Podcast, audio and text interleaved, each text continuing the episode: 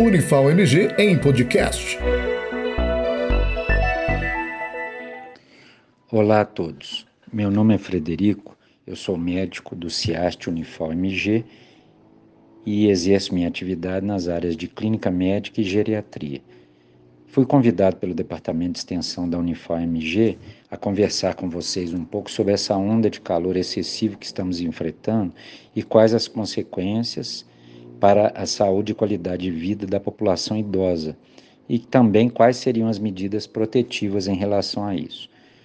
Em primeiro lugar, a gente tem que entender que o idoso é mais sensível a esses extremos de temperatura porque ele tem dificuldade em regular a temperatura interna de seu próprio corpo. Por exemplo, no momento de calor excessivo como esse, a gente perde calor interno através da sudorese, do suor, da transpiração. O problema é que à medida que envelhecemos, a gente vai perdendo essa capacidade de transpirar.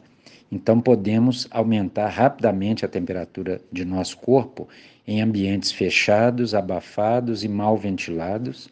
Além do que, o idoso também tem uma dificuldade maior de se hidratar. Essa é outra questão fundamental. O idoso tem menos água corporal em relação ao, ao adulto jovem. Para compensar isso, ele deveria ingerir mais líquido. Só que as células do sistema nervoso central que controlam a sensação de sede, elas estão diminuídas em número e função à medida que envelhecemos. Ou seja, não ingerimos a quantidade de líquido necessária para combater uma desidratação, principalmente em momentos de calor extremo como o que estamos vivendo. Quais as medidas, então, que nós poderíamos abordar para minimizar o impacto dessas situações?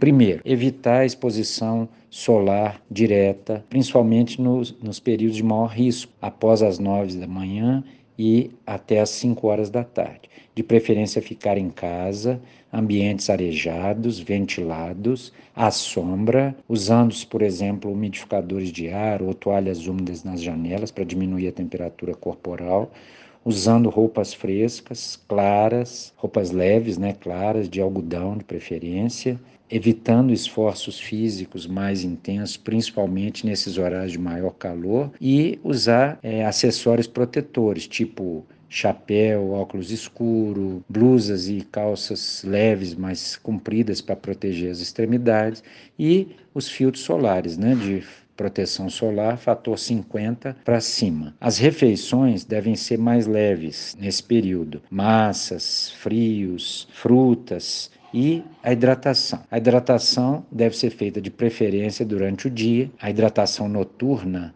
vigorosa aumenta o risco de acidentes tipo quedas em banheiro à noite, né?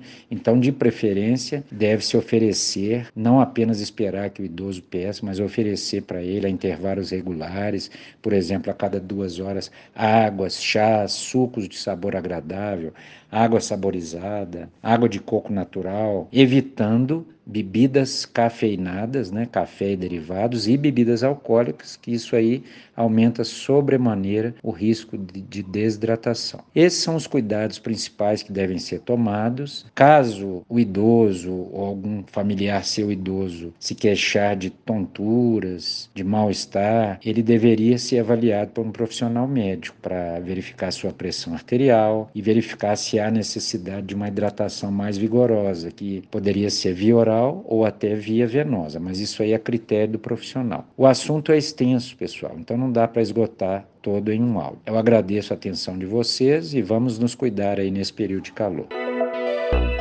Unifal MG em podcast.